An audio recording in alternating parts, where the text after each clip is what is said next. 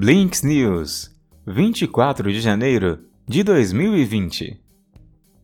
O bilionário e o príncipe. Se você acha ruim abrir o gemidão em plena baia da firma, sendo o homem mais rico do mundo, o vídeo viria junto de um vírus para extorquir seus segredos, nudes e te chantagear. Ser o anônimo da classe média tem seu valor. Jeff Bezos, um príncipe e um WhatsApp hackeado. Em geral, eu procuro notícias sobre as últimas peripécias das grandes plataformas tecnológicas e tento fazer um argumento com base em uma série de observações distintas sobre o assunto. Tem dias também que eu só começo a escrever os fatos e daí percebo: peraí, quê? Hoje é um deles. The Guardian soltou a matéria bomba.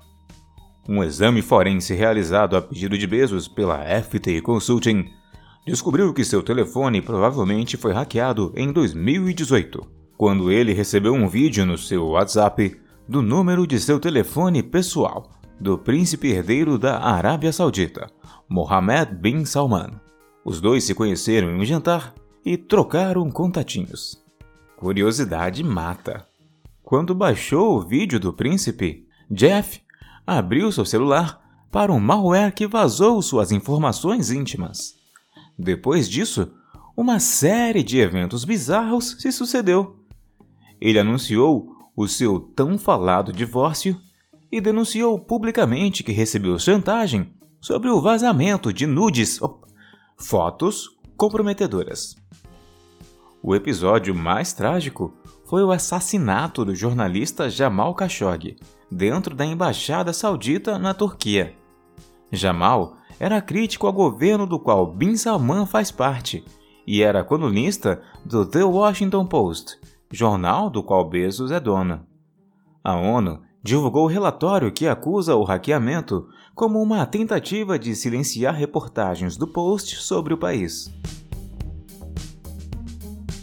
O envelopamento da salvação. Não é novidade que a gente desbloqueia os celulares centenas de vezes por dia. Alguns passam mais tempo no celular do que vivendo a vida, e há quem diga que tanta conectividade nos deixa infeliz.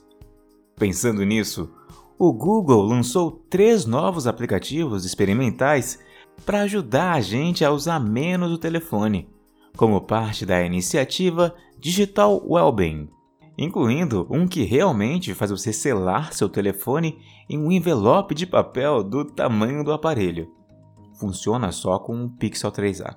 E usá-lo apenas como câmera ou teclado básico para discar números.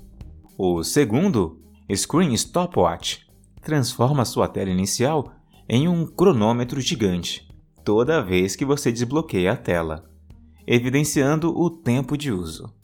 E o último, Activity Bubbles, representa sua atividade em forma de bolhas.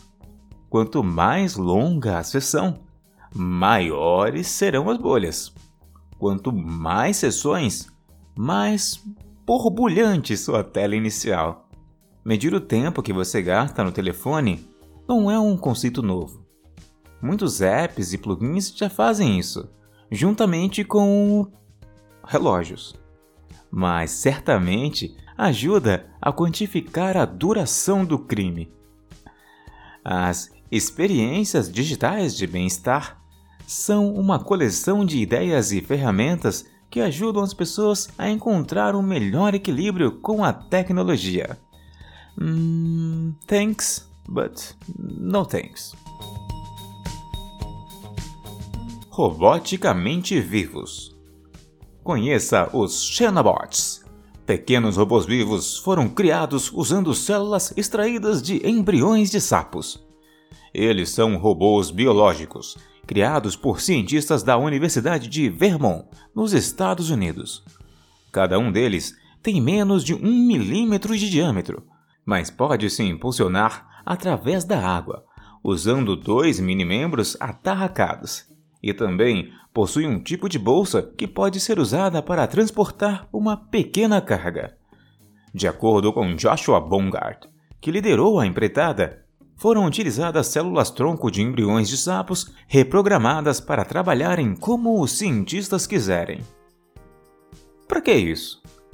Não se tratam de novos seres vivos ou de robôs tradicionais, mas sim de máquinas vivas, que poderiam ser usadas para diferentes finalidades, como transporte mais eficaz de medicamentos dentro do corpo e limpeza de microplásticos nos oceanos. Os Xenobots, como são chamados, têm as vantagens de autorregeneração, quando necessário, e de serem biodegradáveis após a morte. Apesar da aparente segurança, os próprios pesquisadores alertam para a possibilidade de uma evolução não prevista das células utilizadas, levando a consequências inesperadas. A Roku chegou ao Brasil. A americana foi uma das primeiras companhias a investir no conceito de Smart TVs.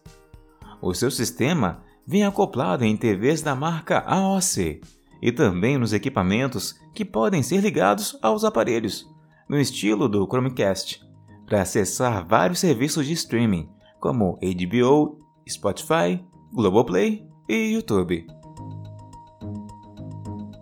74% de nós usa músicas para seus animais de estimação.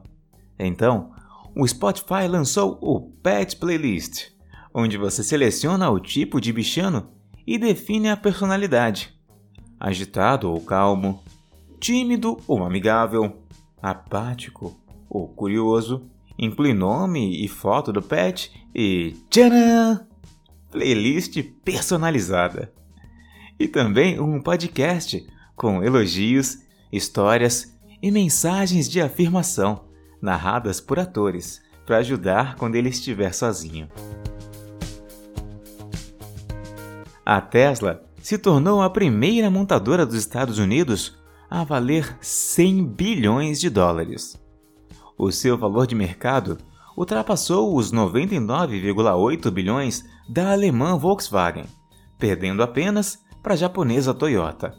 A empresa já estava melhor avaliada na bolsa do que Ford e GM juntas.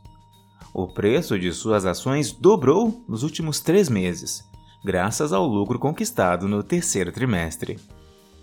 Blinks News